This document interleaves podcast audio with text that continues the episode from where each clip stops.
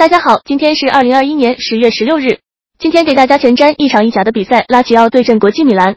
本场是意甲的强强对话，对于两队来说都比较关键，战役上面都很强烈。